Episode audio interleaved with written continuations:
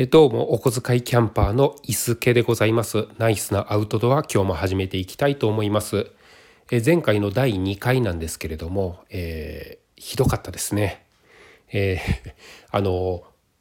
伝えたいことなどはですね頭の中でぼんやり考えていたんですけれども台本も特になく思うがままにあの話した結果あのような形になってしまいました、えー、なかなか話すのって難しいですね。まあ皆さんあの最初はこんなもんなのかなと思いながらあのまあ温かい目で見守っていただけたらなとは思うんですけれども、えー、私もあの音声配信もあの初めてなものですからあのまだ不慣れなところもありますけれどもこれからもどうぞよろしくお願いいたします。さて、えーと、今日はですねあの題名にもある通りですねクッカーは深型がいいのか、えー、朝型がいいのかというあの永遠のテーマについてあの語ろうと思っているんですけれどもこちらに関してはですね私あの一つの答えというか自分なりのあのこの場合はこうだなっていうのを持ってましてそれについてあのお話しできればなと思っています。ままず朝型、えー、クッカーの、えー、底が底というかあの縁がです縁？壁が浅いものですね。こちらに関してはですねえっ、ー、と利点としましては、えー、料理がしやすいお湯が沸かしやすいというような利点ですね。なのでまあ調理メインで考えるのであれば朝型がいいのかなと思います。で逆に深型のメリットとしては、えー、深型はですね私スタッキングの良さとパッキングの良さにあると思っていますまず、えーと、具体的にお話ししていきますと朝方に関しては、えー、家庭用のですね、えー、調理器具とか、えー、そういったものを見てもですねお鍋でも、えフライパンでも全部浅くできてると思うんですよね。で、えーと食べる食器ですねこちらに関しても、え茶碗でもお椀でも、お皿でも全部浅いものでできてると思うんですこれはあの深いとですね、調理もすごいしにくいですし、食べる時も食べにくいということで理にかなって長年、えー人間がですねあのどういったものがいいのかっていうのを考えた上で浅くなっているものが多いと思います。現にですねあの私あのキャンプで料理とかもするんですけれどもした時にやっぱり朝方の方が、えー、炒め物をする時も炒めやすいですし、えー、お湯もですね沸かしやすかったりするなと思うんです。というのもあの深型に対してですね朝型の方が底の面積が広いのでお湯が当たる面積が大きいということになります。なので、えーと、同じ燃料を使っても朝型の方が早くお湯が沸くんじゃないかなっていうのは体感的にあのなんとなくそういうふうに思っているような次第でございますね。はい、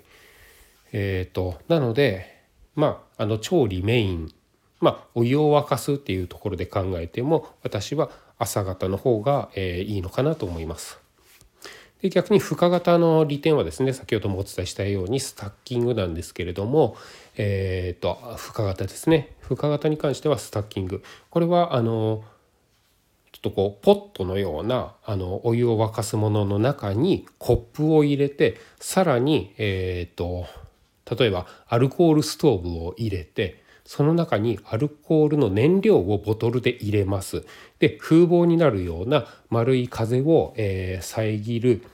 ものを中に丸めて入れますっていうようなスタッキングが非常にしやすいのが深型だと思っています。なのであの一番大きい、えー、マグとかポットのものの中にですね全部を詰め込んでその一つ持っていったらなんとかあの形になるお湯を沸かすことができるコーヒーが飲めるっていうようなのが、えー、深型のえメえメリットかなと思ってますね。これ朝型だとあのその先ほどお伝えした丸める風防ですねこういったものが、え朝型の高さに対してもっとこう飛び出してしまったりとか、えアルコールストーブあの例に出させていただいたんですけれどもアルコールストーブを入れる、ボトルですねそういったボトルも 割とこう高さ 30ml でも割とこう高さが出てきてしまったりするのでそういったものが朝型のクッカーの中には入らなかったりします。またあの朝型は、えー、底がですねあの広いっていうのもあって中で、えー、遊びが出るっていうか動きがですねガチャガチャガチャガチャ出やすいのが朝型だと思いますので中にこういろいろ詰め込んでいくいってあの一つに収めていくのであれば深型の方がいいのかなと思ってます。またあの深型に関しては、OD 缶ですね OD 缶、110のものとか250のものっていう大きさがいろいろあるんですけれどもそういったものが中に入るように、そもそも入るようなサイズ感で作られているのが深型のクッカーになりますので。えー、OD 缶とあとシングルバーナーですね。そういったものを中に詰め込んでいくっていうことを考えたとしても深型の方がいいと思います。またその、えー、マグでありポットですね。スタッキングしたそれを、えーと、例えばこうザックの中に入れる。何かこう コンテナの中に入れるとしても、えー、朝型のものほどあの径が広くないので小さいので縦にそのままストンと入れたら意外にこうちょっとしたスペースにも入るのが深型のメリットかなと思ってますので持ち歩くのとスタッキングの良さっていうところでは深型に部があるのかなと思っています。で朝型は、えーと、料理がしやすい実際にこう、え、その、えー、キャンプ場であったりとかそういったところに行って広げた後の使い勝手は朝型というところになるんですけれども えと最後にですね、えー、じゃあ朝型でもスタッキングのしやすいものがないかなっていうふうに考えた時にこれがね私あのあるんじゃないかなと思ってるのが朝型でも角型のクッカーですね 四角いクッカーになります。まあ、メスティンとかがあの一番有名どころかなと思うんですけれどもあの四角いものって非常にこう、えーと、理にかなっているような作りになっていて例えばあの、えーと、折りたたむカトラリースプーンですねスプーンとかこう2つに分割できるような箸とかああいうちょっとこう長物系もメスティンだったら入るんですよね。なかなかこう朝型の、えーとクッカー丸いものとかに入れてもガタガタガタガタしちゃったりとかあのもうすでに入らないとかあったりするんですけれどもこれ深型だとですね丸くてもこう縦にスポンと入ったりするんですがあのメスティンは横に倒してちゃんと収まったりするんですよね。これあと有名なところでいくと、えー、正方形のですねユニフレームのあの山クッカー角型であったりとかえー、モンベルからもですね四角いような朝型のクッカー出てるんですけれどもあのそういったものも、えー、一緒なんですが、えーと、スタッキングもいいカトラリーも入る、